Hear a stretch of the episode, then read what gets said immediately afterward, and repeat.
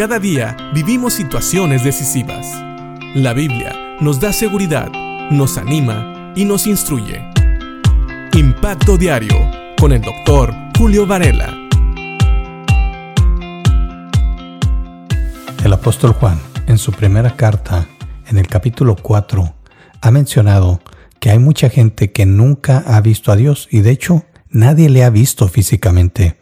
Pero también nos dice que si nosotros los creyentes nos amamos unos a otros, entonces esa expresión del amor agape de Dios va a ser un testimonio a aquellas personas que nunca han conocido a Dios personalmente, no que le hayan visto físicamente, sino que no han experimentado el tener comunión con Dios. Y sabes, esto es muy interesante, porque precisamente en el Evangelio de Juan, Juan nos dice algo muy semejante, pero acerca de Jesucristo.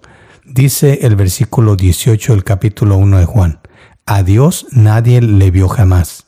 El unigénito Hijo que está en el seno del Padre, Él le ha dado a conocer.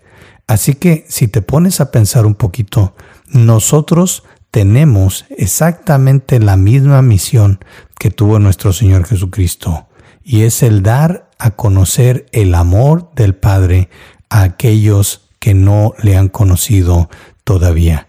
El Señor Jesucristo fue precisamente el heraldo de Dios para dar a conocer a Dios mismo, su carácter y su amor. Y ahora somos tú y yo los que, habiendo conocido a Cristo, ahora somos responsables de esta misión. Y sabes, tengo buenas noticias. Dios no nos ha dejado solos. Y no estoy hablando de nuestros hermanos en Cristo que también tienen esta misión, sino que nos dice en 1 Juan capítulo 4 versículo 13 lo siguiente, y Dios nos ha dado su espíritu como prueba de que vivimos en Él y Él en nosotros. Esto es muy alentador. ¿Por qué? Porque tú y yo en nuestras fuerzas nunca vamos a poder amar a nadie de la manera que Dios nos ha amado, es decir, con un amor agape. Ya hemos explicado a qué nos referimos, que es un amor que nace de la voluntad y es muy difícil decidir amar a alguien, especialmente cuando tal vez esa persona no tiene las características que a ti te agradan más en alguien. Pero sabes, esto viene a través del Espíritu Santo. Y sigue diciendo Juan, versículos 14 y 15. Además, hemos visto con nuestros propios ojos y ahora damos testimonio de que el Padre envió a su Hijo para que fuera el Salvador del mundo. Todos los que declaran que Jesús es el Hijo de Dios, Dios vive en ellos y ellos en Dios. Quiero que notemos esto. Si tú eres un verdadero Hijo de Dios, entonces puedes estar seguro que tienes al Espíritu Santo. Primero, ¿cómo sabes que eres un verdadero hijo de Dios? Bueno, porque has creído en el testimonio que dejaron tanto Juan el apóstol como otros, el testimonio de que el Padre envió a su Hijo para que fuera el Salvador del mundo. Y también porque tú declaras en tu vida con tu corazón, con toda tu fe, que Jesús es el Hijo de Dios.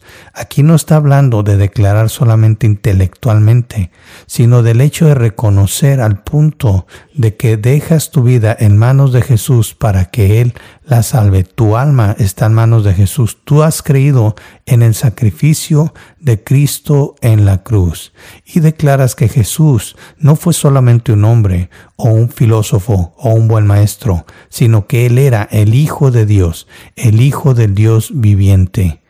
Y dice aquí que Dios vive en ellos y ellos en Dios. Cuando tú declaras lo siguiente, que Jesús es el Hijo de Dios, que Jesús es el Salvador del mundo.